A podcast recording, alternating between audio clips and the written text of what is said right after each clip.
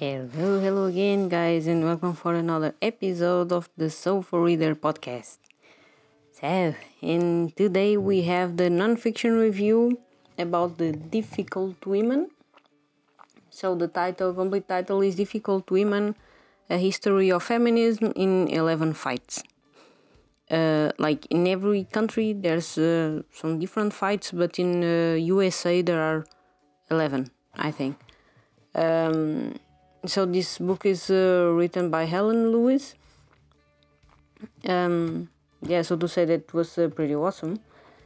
Um, and sometimes it um, it's a little difficult to to find um, stuff about feminism or um, quality history organized um, about feminism. And sometimes I hear a lot of uh, women saying, "Oh, there's no um, book about the history of feminism, and there's no some uh, more historical stuff. I wanted to know a little more about it. Yeah, that's it. That's this one. So, if you want a little uh, more background on the history of feminism, um, that's this one.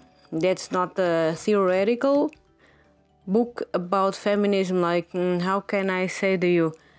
Um, it's not the theoretical history mm, so per se um, she talks about her own life and then um, she's going to put in the middle um, stuff related to the feminism and to the history of feminism in the middle of it. It's not like a chronological order and how everything happened and how blah blah blah and all that. Uh, no, she organizes it in her own way. It's like a more, um, so to say, to women, it's like more approachable for um, for some people. Um, it's more emotional, more approachable, more relatable, and um, uh, sometimes I also hear that um, a lot of uh, women's literature or a lot of uh, theory and uh, self-directed to women are di- directed a lot by testimonial. And um, why is it that and why uh, why is literature for women or theory for women so much related to testimonial stuff? And so the thing is that we can't uh, think only about ourselves. We people that had a bunch of luck to go to university to read a lot to have another education. Uh, and that's amazing that we are uh, going further on that level. Um, it's really great that we are going uh, further on studies and we are studying a lot. And um, yeah, if you think about it, the first woman who got to vote, it was in 1920s, in 21 or something, but it, it was in the 20s.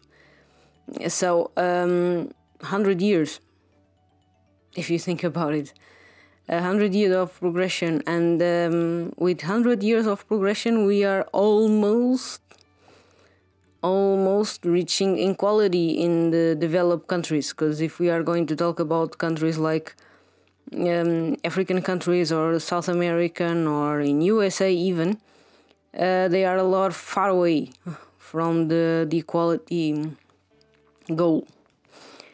So um, and sometimes um, we don't think about the the older women. Like the um, the education that they had um, or the lack of education or the lack of studies that uh, lack of possibility of studying of um, being uh, developed in all, in another theoretical way. We forget about it a lot. And that as a as feminism, we can't forget about our sisterhood. So, um, if we are going to think about books and we are going to make them approachable for every woman, then we have to think about the other older or not so much educated uh, people who also need to know about feminism. It's not it's not a thing that uh, to see who is the most um, educated or something. It's uh, a thing about sisterhood. That's uh, that's why um, I'm explaining you the whole uh, theme or the whole idea behind it, um, and it's uh, it's kind of amazing because um, you can read it. Uh, I can read it. I I like to read and uh, I read theoretical stuff and I understand it, and I read these ones I understand it too, and I kind of give up of this uh, theoretical and organized uh, scheme for these kind of um, testimonial uh, kind of stuff. Because uh, I know that for a lot of women they are more relatable. And they are more um, uh, they speak to you in an emotional way. And I kind of get it and I know why and I respect it. And so let's not be selfish. Because uh, feminism is not selfish. We need to think um, about the other minorities because um, feminism is not just you and your girlfriends. It's you it's uh, women who are single mothers it's uh, uh, women of color it's uh, black women it's uh, uh, trans women it's homosexual it's all the minorities they are included in feminism and if we want to say that we are feminists or if we want to follow that ideal um, we need to respect other people as equal even though men. Like, it's the whole equality system that we need to respect. And she puts that um, in a in a amazing perspective because uh, she brings a lot of her um, uh, stuff that she lived and stuff that some we, uh, women lived on the um, on the beginnings of the feminism, and then uh, about also the um, uh, black women how did they get how did they got into feminism? Because it was a little later than us because um, like the, the first women that voted uh, they were like on 1920s as i said to you but the, the first black woman was in the 1960s i think i don't know precise dates i'm i'm really bad at dates but i can tell you more or less it was in the 60s it was like 40 years difference it's man, it's a lot. No, it's like a life, a life of a person. Um, and we can't neglect that.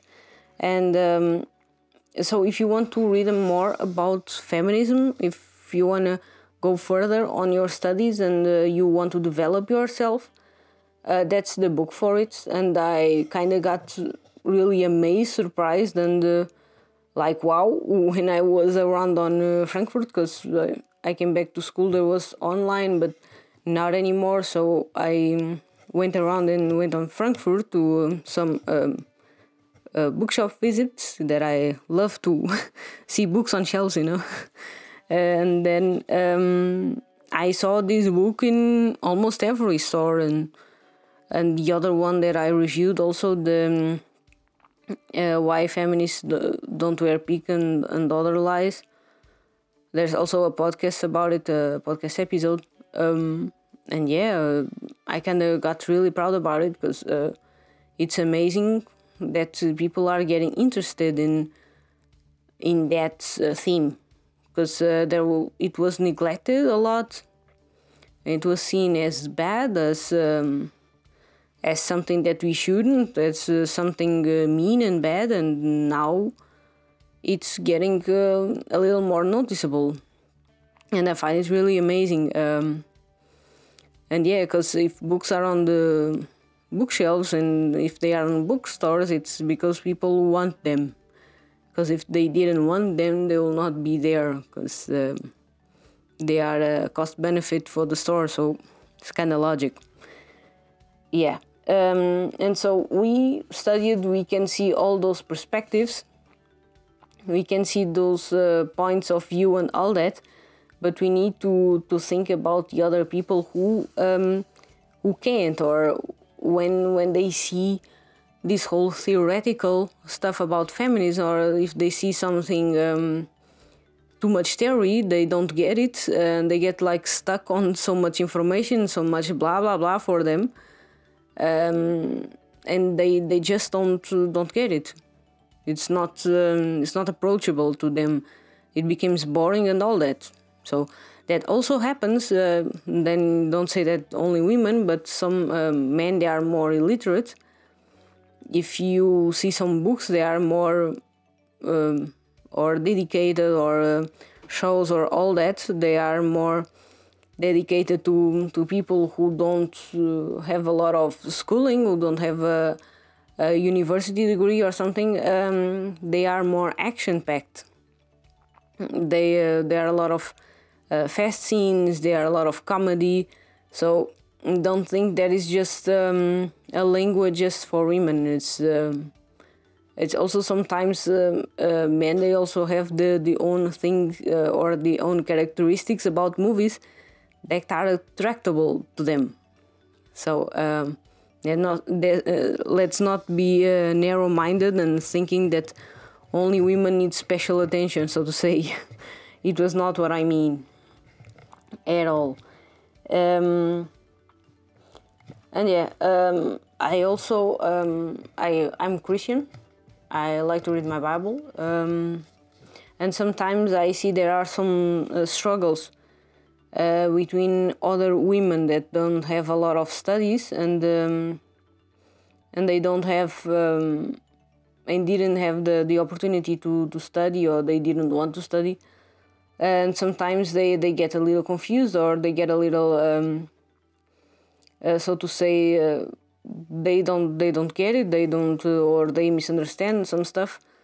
And then we impulse those women like for sure or me i always say that uh, you need to research stuff like uh, when you are um, reading a text so old as the bible um, you need to research on on google and if you go to your cell phone to see uh, Facebook or Instagram or something, you also can pick up your phone and go to the Google and uh, just research what you are um, looking for. It's not like um, that you need to understand everything in um, in one one sentence, and uh, sometimes you get a little bit uh, of struggle when you when you see something or when you read something old or a little more outdated. And that's the normal thing. And uh, it's like learning a new language so to say.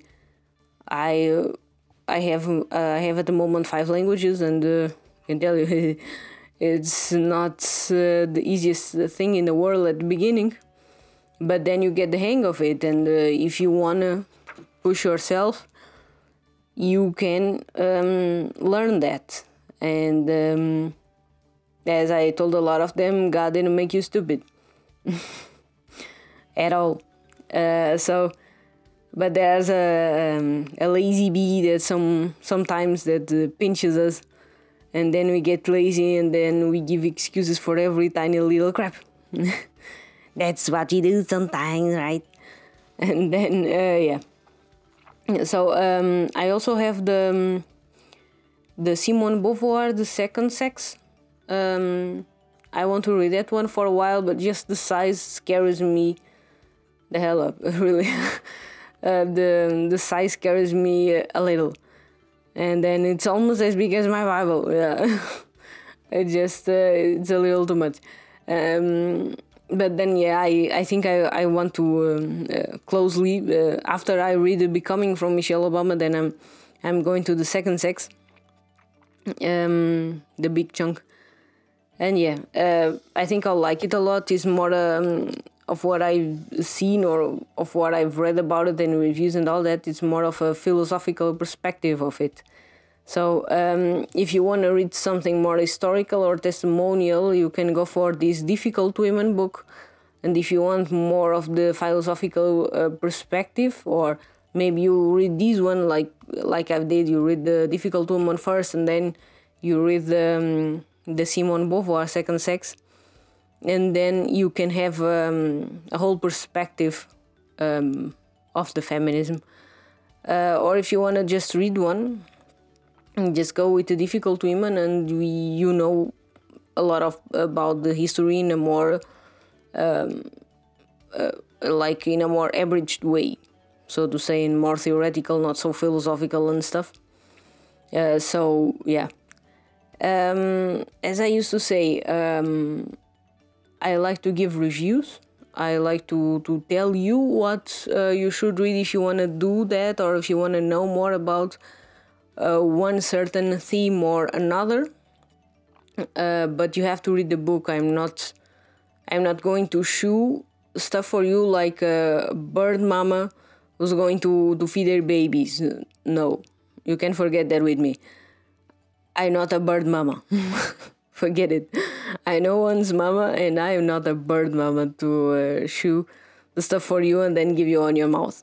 And you shouldn't also go for it, really, because um, go to the source. It doesn't consume you anything. It's going to build you up. It's going to um, to make you stronger. It's, it's going to build your knowledge. It's going to make you different if you know the stuff for yourself. If you think for yourself and not gain um, shoot food from another person. Like, um, it's a lot better, believe me. Uh, if you go the extra mile, then you're going to um, see what I mean. And I, uh, in the whole perspective of the um, of the feminism and uh, what I've read till now, I'm loving it. Um, there are some books like that I want to still read. Is the Moment of Lift and the yeah, the Becoming is a little more in the feminist side from the Michelle Obama, and then the Second Sex. And um, yeah, if if there's something more, I'll read it for sure, because it's um oh it's also the the Hood Feminism. I bought it on Kindle. It seems really good. And you know, I like to explore these themes. I like to know about uh, people and sociology. And you can count on um, good reviews at Wednesdays.